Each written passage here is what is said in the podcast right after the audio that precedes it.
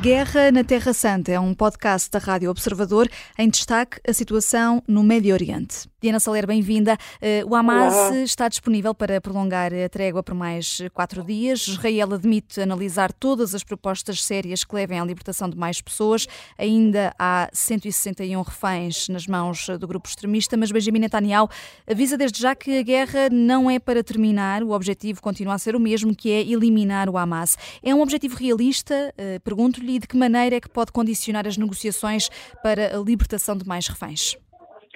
Boa tarde. Eh, eu começava por dizer uma coisa que me parece importante: é que nunca esteve, da perspectiva de Israel, em questão uma paragem uh, uh, permanente na guerra contra o Hamas, muito pelo contrário. O que aconteceu foi a comunidade internacional, o conjunto de, de países, nomeadamente países que, que, que, são inimigos de Israel, uh, que acharam que esta trégua e muita pressão internacional poderia levar Israel a, a sentir-se suficientemente pressionado para, para, enfim, ter uma postura diferente daquela que tem tido, mas uh, não me parece que Israel tenha vacilado em, em, em qualquer momento. E, portanto, as palavras eh, de Netanyahu hoje no, no Twitter não são absolutamente nada surpreendentes, são, aliás, aquilo que se esperava. Relativamente a poder acrescentar-se quatro dias de tréguas um, e, e, quatro dias de troca de reféns e prisioneiros uh, palestinianos nas prisões israelitas, eu penso que é possível. Penso que aí a pressão internacional poderá fazer uh, a diferença. Um, temos que esperar, de facto, aliás, quer o Egito, quer a Jordânia já deram a entender que as negociações estão bastante mais avançadas do que aquilo que poderíamos esperar para que isso aconteça e, portanto, acho que é uma possibilidade eh, razoável, até pela pressão interna que Israel tem para libertar o maior número de reféns. Vai ser uma operação muito mais complexa do ponto de vista das negociações, que provavelmente vai ser uma negociação que vai correr praticamente dia a dia, porque, segundo as contas de Israel, que foram hoje uh, tornadas públicas por um porta-voz do governo, os restantes reféns que permanecem nas mãos do Hamas, os tais 161 de que a Vanessa falava, muitos deles já são homens e militares. Ou seja, o número de mulheres militares, de cidadãos mais velhos e de crianças e mulheres já é muito reduzido. E, portanto, essa troca de cidadãos uh, militares ou uh, em idade militar pode ser muito mais complexa do ponto de vista, por exemplo, do, dos pedidos do Hamas. Quantas e quais pessoas irá o Hamas pedir em troca desses reféns que são, do ponto de vista militar e do ponto de vista do Hamas, mais valiosos, digamos assim. Uh, e, portanto, vamos entrar numa nova fase de negociações, da qual ainda não sabemos uh, uh, muita coisa, mas que são certamente negociações muito mais complexas. Hum. Mas é um objetivo realista este enunciado por Benjamin Netanyahu de eliminar o Hamas? É possível de ser alcançado por meios militares?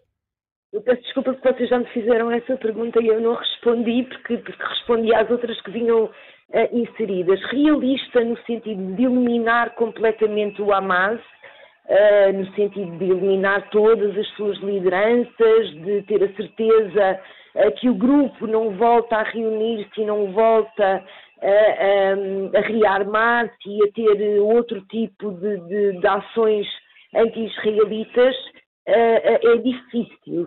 No entanto, Uh, nós também tivemos, ao longo dos anos, uh, uh, grupos terroristas que pareciam tão ou mais ameaçadores que o Hamas, como a Al-Qaeda, por exemplo, ou o Daesh, que não tendo sido completamente eliminados, tão controlados ao ponto de todos confiarmos que neste momento não são capazes de perpetrar o tipo de ataques que eram capazes de perpetrar antes, enfim, de serem alvo eh, de, de, de, enfim, de, de, da luta da parte do Ocidente, dos Estados Unidos, no caso do Daesh, alguns países do Médio Oriente, e portanto não me parece irrealista de todo que o Hamas queira fazer a mesma coisa, eliminar uh, de todo é, é, é, é irrealista e a acontecer levará muitos anos, até porque nós sabemos uh, que as lideranças do Hamas, ou parte das lideranças do Hamas, estão no Qatar, uh, mas eliminar o risco, ou eliminar quase completamente o risco de que o Hamas possa voltar a fazer um 7 de outubro, acho possível. Uh, Diana Soler, Anthony Blinken diz que os Estados Unidos estão a favor do prolongamento do cessar-fogo sabemos que dentro do governo israelita há quem esteja contra e, e a pressionar o primeiro-ministro Netanyahu para recusar esse prolongamento. Quem é que sairá vencedor deste braço de ferro? Uh, o principal aliado de Israel ou a pressão interna do governo israelita? Uh, eu acho que há um aliado dos Estados Unidos que é a, a, a opinião pública israelita. Eh, que é muito a favor do prolongamento do acordo, ainda, e isto é importante dizer, uh, para não haver mais tarde, uh, enfim, dizerem que se disse uma coisa que não se disse, a população israelita também é esmagadoramente a favor da eliminação do Hamas. no entanto, claramente, para a opinião pública israelita, um, o, que, um, o que nós temos visto é que a opinião pública prioritiza uh, a questão dos reféns à luta contra o terrorismo, digamos assim. Ora, quem é contra uh, um, a extensão, o prolongamento uh, das tréguas e o regresso de mais um conjunto de seriam à partida 40 reféns, além destes 20 novos com o acordo destes dois dias, Uh, portanto, chegaríamos aos cerca de 140, 130, 140 reféns, que a metade também não é assim tanto. Um, é a linha dura do, do, do, do governo israelita.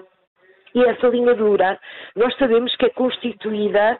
Bom, Netanyahu já faz parte da linha dura, digamos assim, mas há um conjunto de pessoas no governo que fazem parte, inclusivamente, deste governo de salvação nacional e faz parte do gabinete de guerra de Netanyahu, que é a linha mais dura, que é a linha constituída por religiosos, enfim, eu não gosto de usar esta palavra, mas se calhar é a palavra correta, de fanáticos religiosos, de políticos civis que não admitem a, a, constituição de um Estado palestiniano e, apesar de tudo, essas pessoas são uma minoria até porque o Governo de Salvação Nacional também contém elementos muito moderados, elementos até da esquerda trabalhista, que é uma esquerda tradicional em Israel, que vai perder o poder nos anos 90, mas que foi altamente Uh, uh, valorizada pelos israelitas até, até essa data e que pode voltar a ser altamente valorizada se conseguir conter o governo de Israel nos seus ímpetos mais belicosos, digamos assim, e portanto o que nós temos até agora é uh, a linha dura a ter sido permanentemente derrotada, nomeadamente alguns membros ou do governo ou do gabinete de guerra a serem suspensos uh, por, por, um, por, digamos assim, por sugerirem posições mais duras relativamente à Palestina. E, portanto, tudo leva a crer que essa linha dura continuará a ser vencida.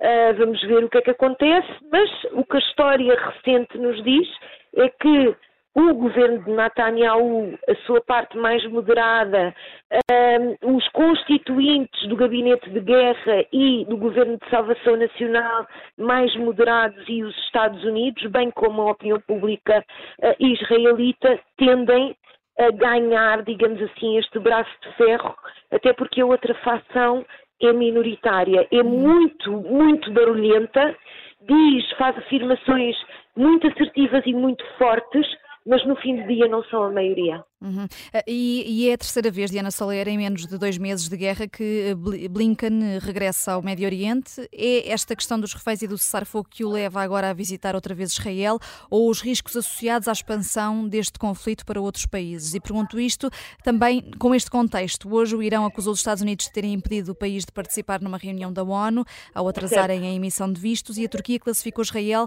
eh, de carniceiro de Gaza. Aliás, eu, eu o próprio penso, Netanyahu até. Sim, sim, sim. Uh, eu penso que, que, que, no fundo, essas coisas estão todas ligadas. Acho que os Estados Unidos nunca tiveram a fazer uma diplomacia uh, unilateral, digamos assim, ou, unívoca, ou, ou, só com vetores. Acho que estas preocupações todas que temos vindo a falar, e elas podem ser enumeradas, em primeiro lugar, a manutenção de relações cordiais entre Israel e os Estados Árabes moderados. Em segundo lugar, a tentativa de não alastrar uh, o conflito do ponto de vista regional, que parece que até certo ponto uh, foi conseguida, uma vez que a semana passada o Irão anunciou, o próprio Ayatollah Khomeini anunciou que o Irão não se vai envolver militarmente no conflito, porque o Hamas apanhou o Irão de surpresa e, portanto, o Irão sente-se, digamos assim, uh, dispensado de se envolver militarmente neste conflito.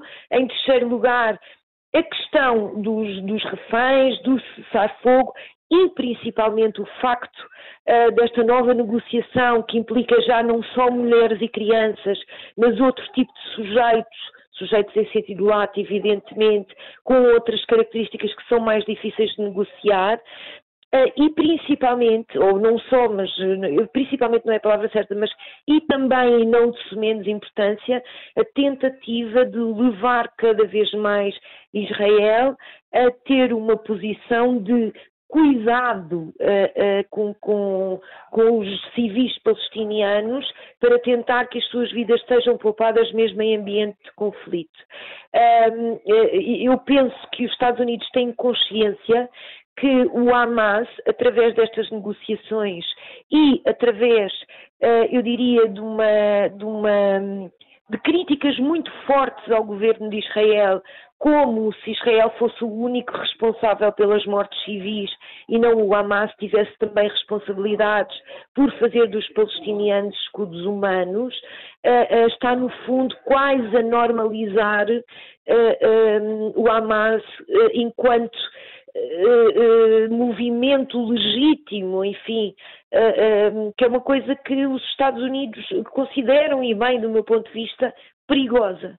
E, portanto, mais uma vez, a diplomacia, do meu ponto de vista, tem todos estes vetores, sendo que os novos vetores, digamos assim, uhum. serão a tentativa de não normalizar, não deixar normalizar o Hamas e de continuar a mostrar o Hamas como aquilo que ele é, um movimento terrorista que teria a responsabilidade por eleição e depois por coação de proteger os civis de Gaza e não o faz, e, por outro lado, ajudar nestas negociações que são muito mais sensíveis que as anteriores. Uhum. Esses são os, os novos, os, as novas questões em cima da mesa, diria eu. Mas as antigas não desapareceram. A Guerra na Terra Santa é um podcast da Rádio Observador. Vai para o ar de segunda a sexta, depois do noticiário das nove e meia da manhã, e tem nova edição depois da síntese das quatro e meia da tarde. Está sempre disponível em podcast.